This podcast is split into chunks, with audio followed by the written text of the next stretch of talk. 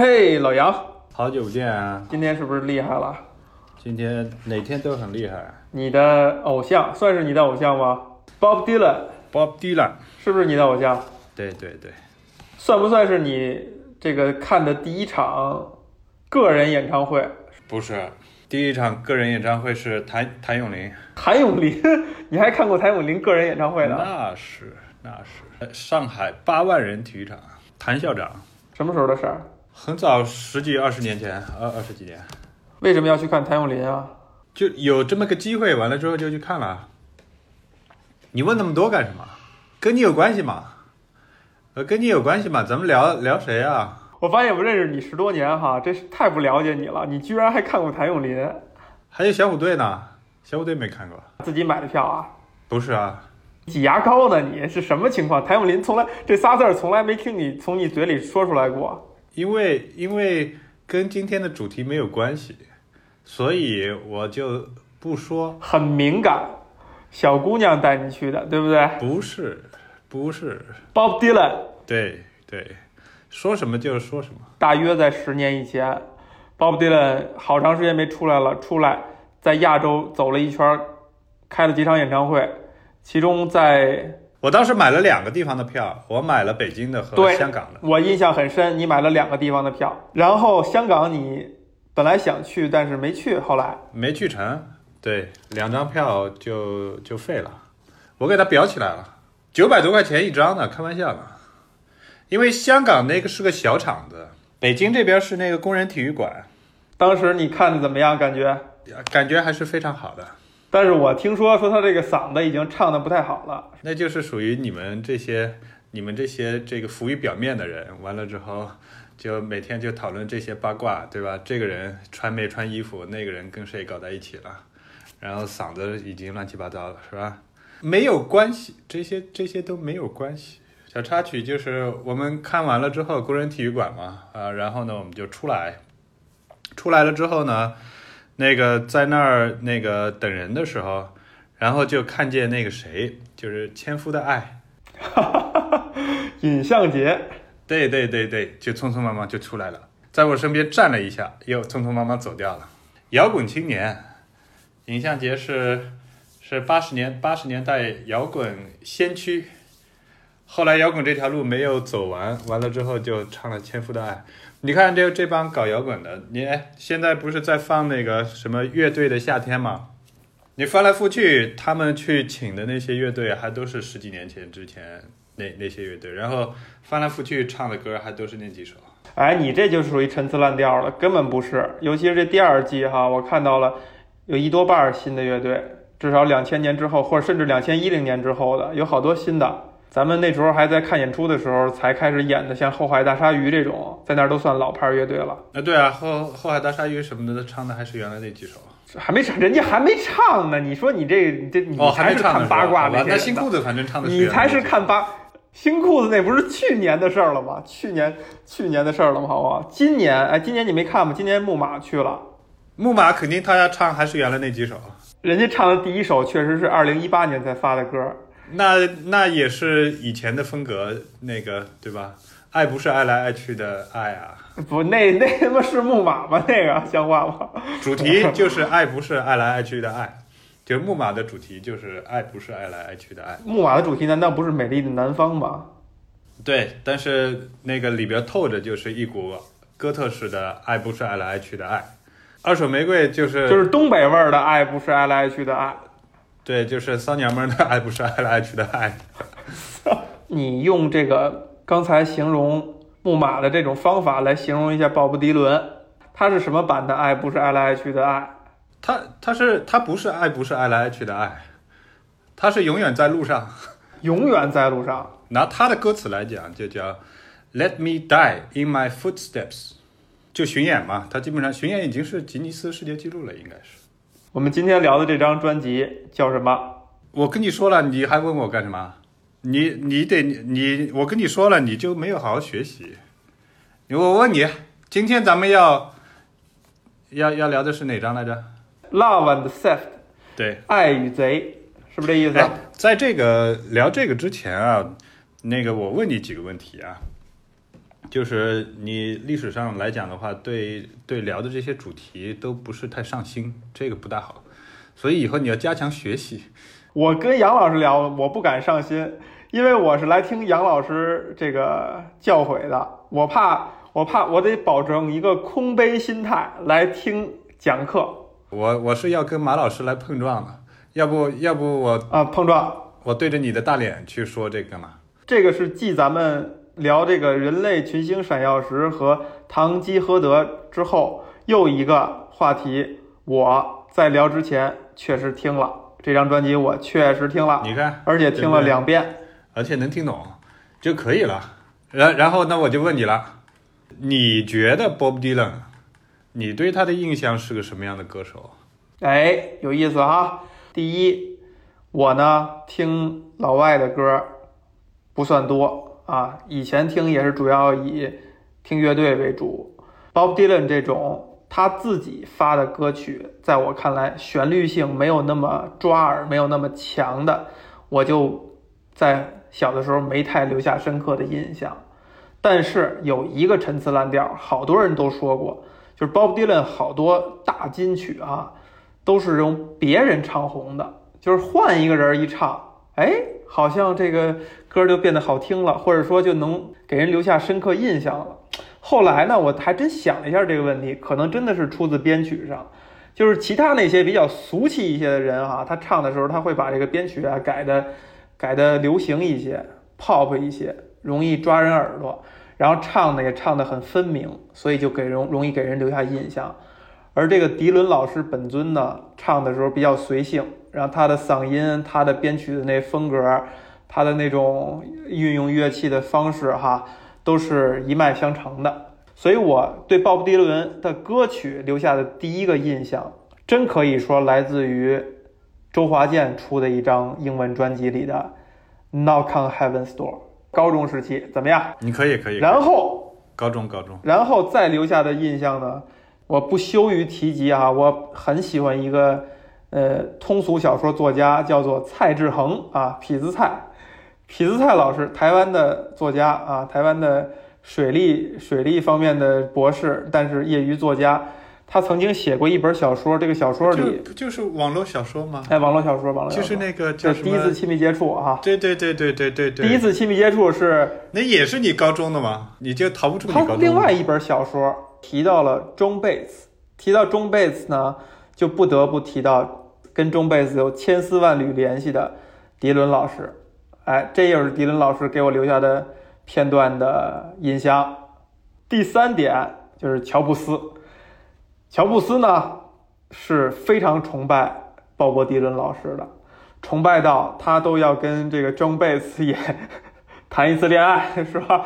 然后在《乔布斯传》里特意有一个章节描写了乔布斯在见到呃迪伦老师本尊的时候，真的一反常态，他那种从容，他那种自信哈就消失不见了，他就像是一个小粉丝见偶像的一样那种感觉。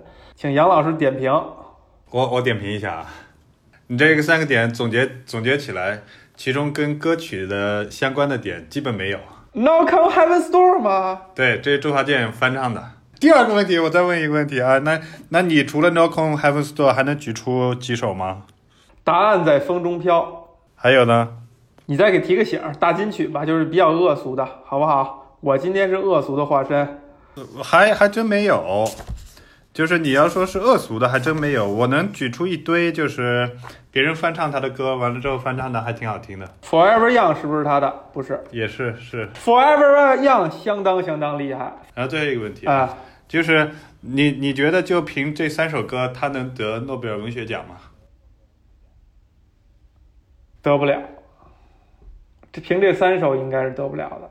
而且这个事儿，其实我在其他场合我可能也说过啊，就是我听歌真的是从来从来从来的不看歌词。我觉得迪伦老师这个得诺贝尔文学奖，应该是指他在歌词层面啊，或者说词与曲的配合，给人营造的整体的艺术感觉层面是有所贡献的。在这方面，我就毫无感知了。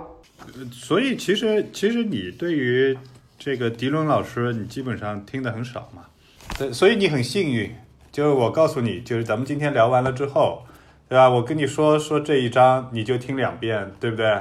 他一共还有好几十章，然后你你后半生的那个娱乐活动就有了，你就你就可以享受了。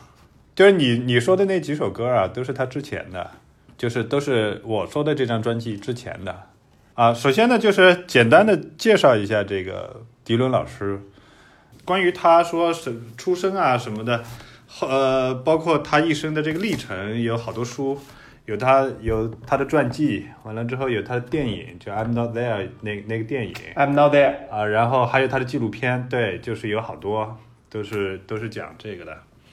呃，有几个点是我印象比较深刻的啊，比如他为什么叫 Bob Dylan？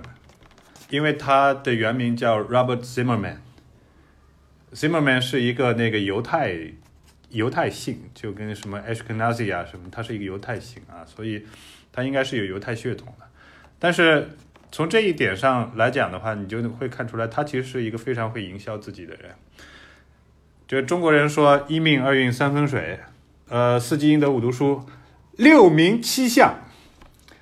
六你都说名七相，好几遍了，这个对对对，但六名七相，呃，所以名字很重要，就六名七相。七黄八许九姜薇，是不是？不是一吕二赵三典韦，四关五马六张飞。啊，可以，可以，可以，可以，可以。咱们说的不是一套东西，咱们说的不是一套体系啊。但是你在自己体系里边活得也很好，我非常欣慰。迪伦很会营销自己，很会运作自己。你看啊，就是在他们那个时代，其实传统观念还是非常非常强的。你如果咱们一起看过那个《Sugar Man》，对不对？寻找小糖人儿，罗德格里茨，就就是墨西哥那边那个那个名字。那以以这个名字出来，以这个形象出来，在他那个时代，他就只能是在南非火，他就不可能是在美国火。所以回美国只能是当一个工人，对不对？呃，对，就是美国是一个很势利的国家，它就是这么一个势利眼。啊，所以第他要以 Zimmerman 来出来的话，就就会稍微差一点，所以他后来改叫 Bob Dylan。Dylan 呢，Dylan 的来源是 Dylan Thomas，是那个英国的诗人，三十多岁就就死掉那个，就才华横溢，三十多岁就死掉那个。他在二十世纪初的时候，在美国做过一次这当时诗歌的一次巡演，在美国引起了轰动。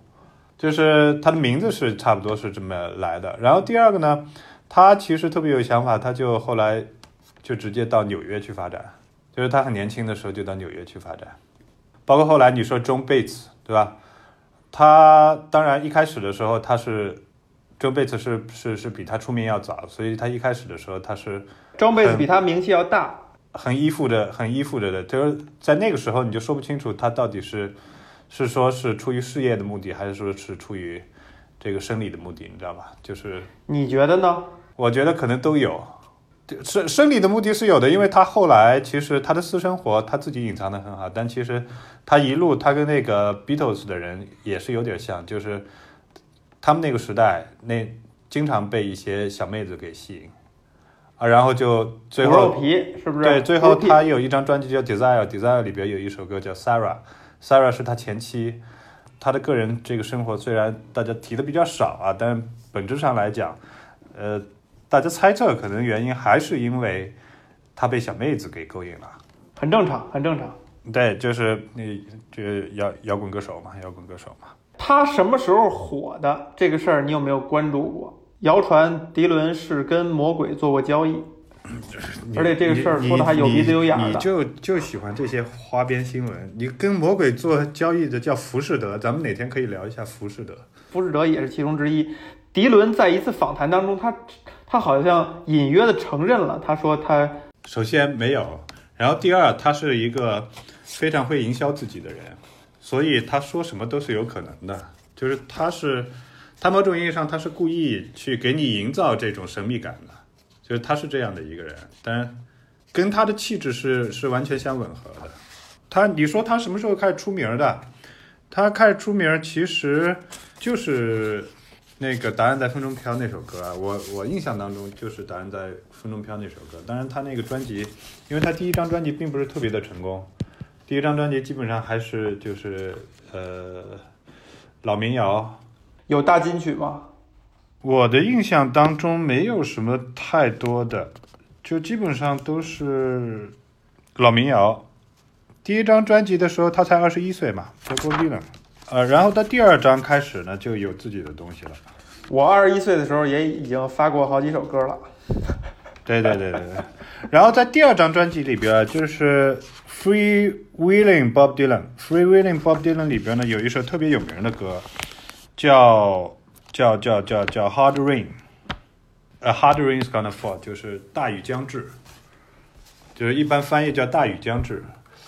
大雨将至这个这首歌，呃，当时美国有一个诗人叫金斯伯格，金斯伯格他是美国所谓的这个垮掉的一代，完了之后叫叫嚎叫派领袖，就这家伙就属于是就是放浪到极致、嬉皮到极致的一个一个人，完了后来就成了那个时代的一个代言。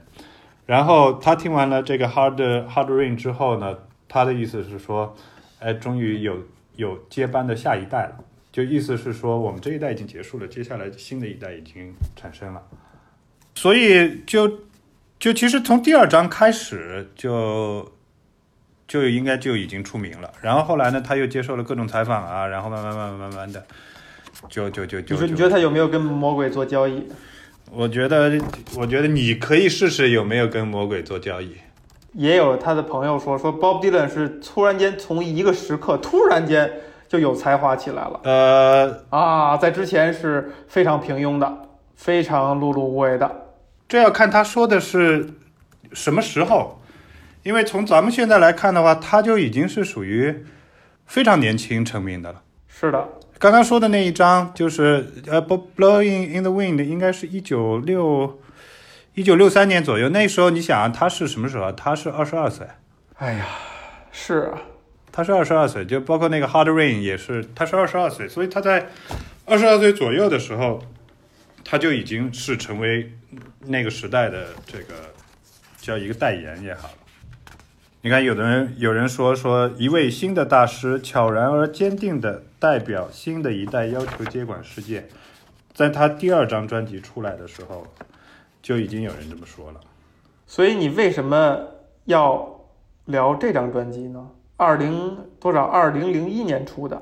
Love and Self，对，这个就是我再梳理一下刚刚说的啊，就是包括你回答你的这个问题，就是他有没有跟魔鬼做交易？然后呢，你要回过头来看他整个的一生的这个音乐历程，他有没有一条脉络在里边儿啊？然后为什么他就属于是叫常青树也好，或者说是能得诺贝尔文学奖？它的不同在哪里？就是《Love and Theft》这张专辑呢，是他六十岁的左右，六十岁，因为他四一年的那张专辑是零一年的，零一年得的应该得的格莱美最佳摇滚专辑。呃，然后在这个之前呢，其实你看他的第一张专辑是他在六二年，那么就是二十一岁左右，所以中间四十年。其实你回过头来再看，你回过头来再跟别人去说，大家记得的这歌是在他二十几岁的时候的歌，就包括你啊，对吧？Blowing in the Wind 那就是他他二十几岁的歌，二十二三，Hard Rain 二十二三，然后那后面一段时间干嘛去了？其实他出了好多好多的专辑。对啊，就是他中间出了好多。你这张不是都到第第三十一张专辑了吗？对不对？这他中间有成功，有成功的，有失败的。然后呢，他过程当中，呃，信过基督教，沉迷于教义啊，然后还做过什么，呃，基督教风格的那种专辑。然后呢，还唱过情歌，啊，然后还演过电影，发那种小单曲。反正总而言之呢，似乎就在他三十岁之后，到六十岁中间，都属于是一个比较平淡的一个一个阶段。就是一般的人，包括现在，呃，我去听，就是三十到六十之间，你就感觉好像，哎，他是一个摸索期，就他反而呢，就是属于他在二十岁出头的时候，他是，呃，挺有想法，完了之后关键性挺强的，完了之后就是唱类似于《Blowing the Wind》啊这种歌，就是属于一下子就能击中人心的。但是中间有那么二三十年，就属于他自己也是让人感觉有点迷茫的这种感觉，你觉得为什么呢？就是中年男人的困惑呀。你包括他。唱《Desire》那那个那张专辑的时候，里边唱这个 Sarah，就是唱他离婚老婆，那就是类似于中年男人这个遇到的一些一些事情，完了之后，就就等于跟他的人生是密切的结合在一起的呀。就中年男人反而才关注自己，在年轻的时候，哇，好像要拯救这个世界，是不是？要关注这个世界，改变世界。然后到三十到六十的时候，发现要关注关注自己，呃，一直在这兜圈子。对，整体上就是这种感觉。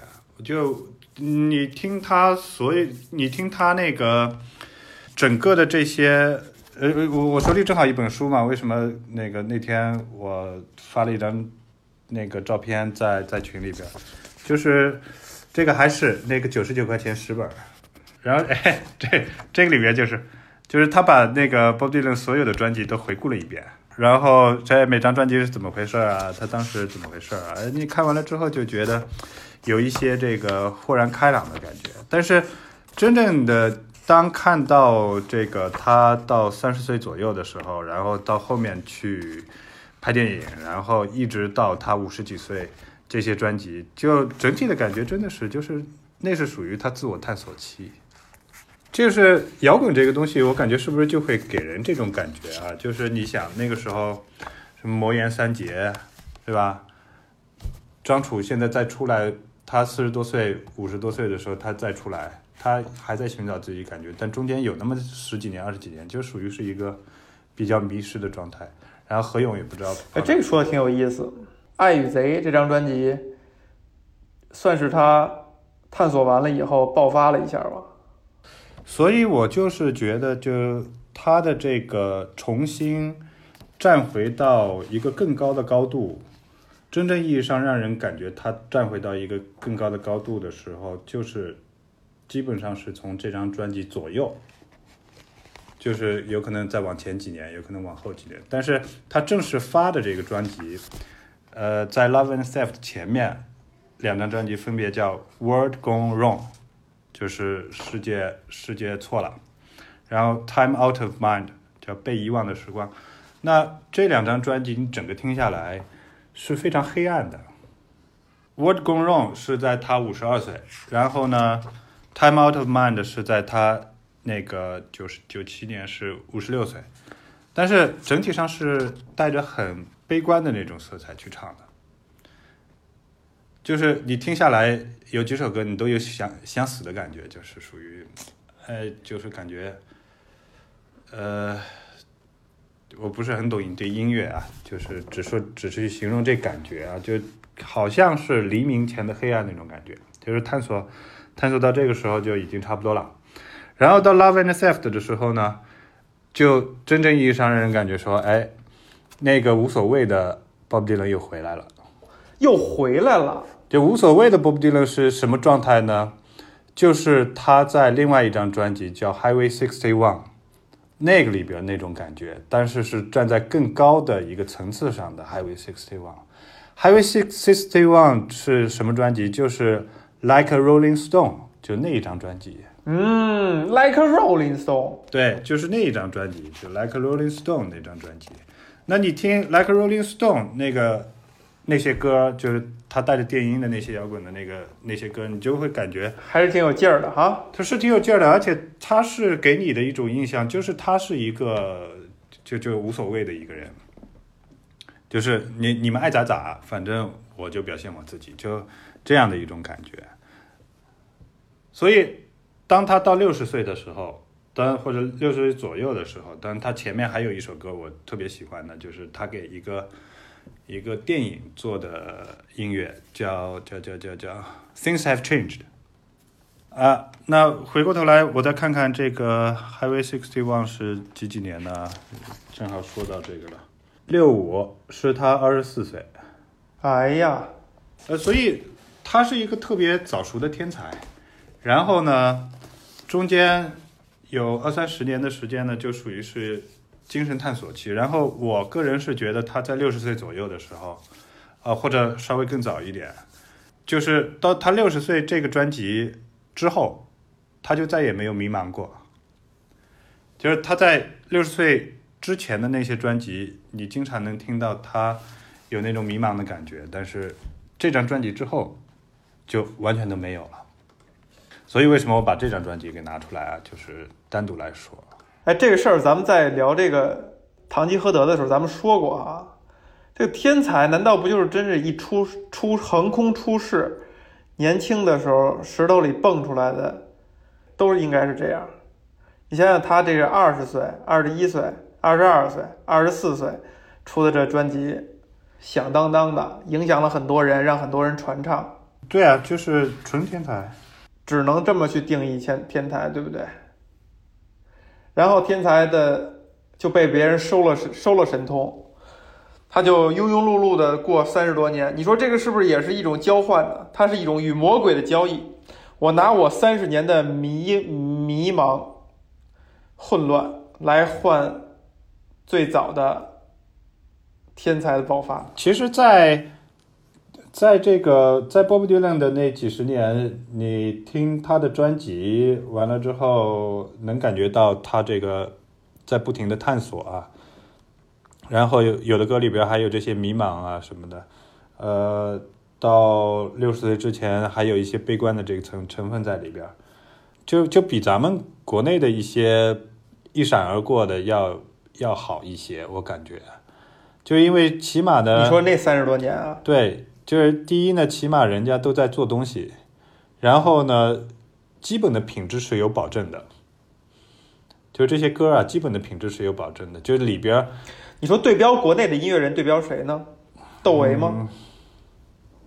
窦唯可以，窦唯也一直一直在做东西，也一直在做东西，对不对？但后来就是中国人嘛，就等于呃，中国层次更高一点，到后来就不用文字来表达了，就基本上大家就别说话。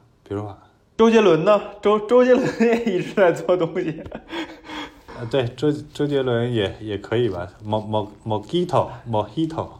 其实感觉好像还有几个一直在做做东西的音乐人，就一直在。因为我我小时候我觉得比较才华横溢的是张楚，就最开始的时候，张楚那几张是非常惊艳的。但是呢，就是有可能跟中国整体大环境有关系啊，就是不行啊。你看他现在出来的新专辑，或者后来他到四十几岁出来的歌，就相当于说，呃，想要回归自然，然后又回不去的那种感觉。那万晓利呢？他需要再回到那种无所谓的感觉，是很难的。要再回到那种摇滚的感觉，是是很难的。就是这个，在 Bob Dylan 有一首歌。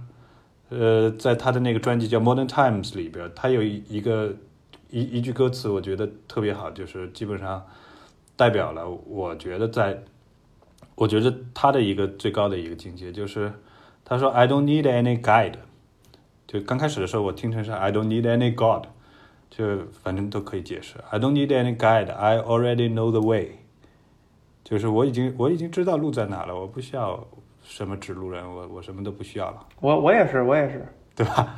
我我不需要了，对吧？之前还在那儿就就在那儿那个摇摆呢啊，这个那个那个这个，我还贴这个贴那个。后面就自从《Love and Self》这张专辑了之后，你看他他就属于我愿意做什么就做什么，就我愿意怎么干就怎么干啊，就这样的一种感觉。那这种感觉就是。就你从听的感觉上来讲，听众的感觉，像我们这些歌迷的感觉上来讲，就觉得我靠，升华了。就按你的说法呢，就是以前是跟魔鬼做交易是吧？魔鬼有的时候还骗你啊。到六十岁之后，说不定他就他就说了，说我我不需要你了，你滚蛋。然后哎，我搞我的，就这个意思。那他搞的跟他以前搞的也不一样。那不一样，到后面《Love and Theft》后面叫《Modern Times》，《Modern Times》这一张专辑，我强烈推荐你一定要听个十几二十遍，因为这张专辑出来了之后，我自己就听了有，反正好多好多遍，到现在为止一百遍可能是有的。啊，就是它完完全全就代表了 Bob Dylan 的黄金时期的一个水平。就是整个人生当中黄金时期的一个水平，一一个一个水平。就是你如果说，哎，为什么他会得这个诺贝尔文学奖？你可以从这章开始，呃，仔细的品味品味。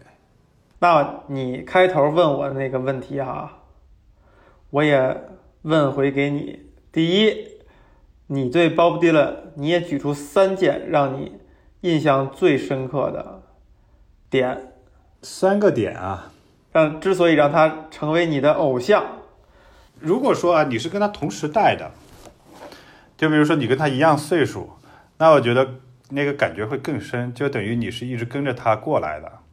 那咱们呢，基本上是属于就是慢了好多拍，他是四一年的，他咱们基本懂事的时候他都已经老了，那这个时候就是回顾着来听。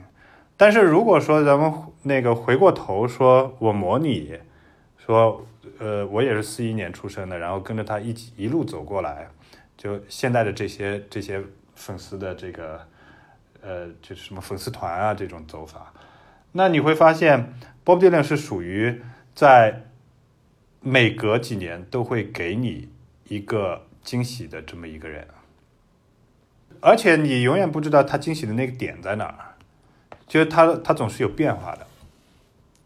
你比如你在二十一岁左右的时候，啊，二十一、二十二岁的时候，你会听他在那儿唱说，这个 How many roads must man must man walk down，对吧？对，在那个时候，他可能还会有一些观念性的，有一些抗议的成分在里边，说，哎，为什么世界不和平啊？你这个要要多长时间世界才会和平？他会有有这种这个年轻人的东西在里边。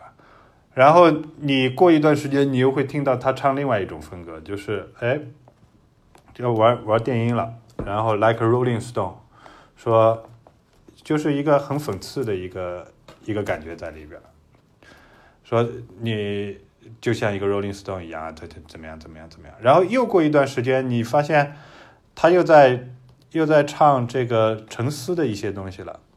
然后又过一段时间，他又怎么样怎么样，就是。总总是在变的，这就跟咱们有的时候有一些作家呀，就是他的书哈，你你以前看觉得很好，他再往后出，可能隔了几年以后，或者你自己长大了，你再看，你就觉得有点看不下去了，就是好像他没变，但你已经成长了。你的意思就是说，迪伦老师永远在成长，并且永远会比喜欢他的人。高那么多，所以喜欢他的人就永远会喜欢他。对，永远在路上，他给你呈现的是永远在路上。他不是那么几首歌，他是在这些专辑里边，他呈现的一个脉络感。因为为什么你问我说哪一张专辑，我没有办法说，哎，定义哪一张专辑是值得拿出来说的。因为单就那一张专辑而言，对，其实坦白来讲也说不出什么东西来。但是你可以花你的后半辈子。仔细的研究他每一张专辑，你就有时候干了。后三分之二吧，好不好？你就有事干了。后三分之二啊，不是这感觉特别深是什么？就是你比如我年轻的时候听张楚，对吧？其实我对张张楚是有很大的期待的，就是他他那两张两三张出来了之后，总会期待说，哎，那你过了三年之后，你是不是出来一张 让人耳目一新的东西？对子曰也是，对他你结果发现没有。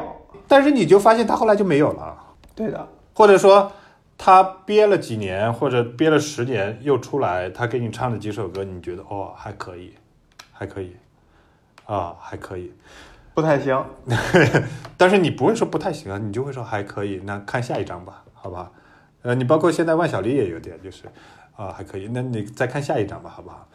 就是但是你很不确定他下一张会不会出来。或者是他下一张的质量会不会好咱们现在也可以说啊，你比如万晓利，你期待他，比如到五十岁或者六十岁的时候，他会不会有一个升华？我觉得谢天笑可能是不会有了。你看见那个新裤子 谢天笑谢天笑了吗？你不你你看见他评论谢天笑了吗？彭磊是是叫彭磊看见了，啊看，见了。大扫弦，所以他可能是没有。但是谢天笑是确实是越来越不一样了。但子曰也是呀，子曰一二，你唱完脑白金之后，他就没有新的了，他他不会有新的。对的，他不干这事儿了，怎么办？他不干这事儿了，他觉得没有他，就是咱们这边就没有这样的一棵常青树在那儿，永远给你有不一样的感觉的。就要么就是类型化的，说我就是一种风格唱到死，当然他自己也会没有意思。哦，还有左左老师左老师，啊，左老师我也不听，我听不了，我听我认输，行吗？那那个谁呢？你你的那个你老乡叫什么来着？李李被封你老？乡吗？你你确定要在这里我被封杀聊他吗？上了左老师吧，就左老师，左冷禅是不是？是不是左冷禅？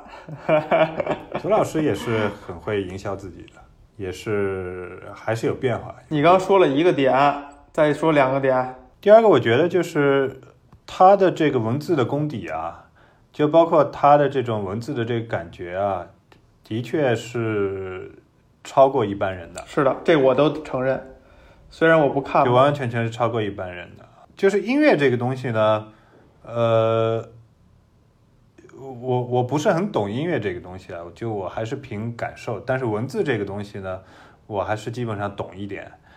就一般的人他写不出来，是我跟你说，音乐哈、尤其是歌，其实词写得好了，那歌就自己出来了。因为所有的这个东西念出来啊，它都本身带有一定的抑扬顿挫，所以关键真的还在词。我虽然不听词，但是因为我把词当做把唱当做一种乐器，它好就好在那个词跟它唱的调是配的。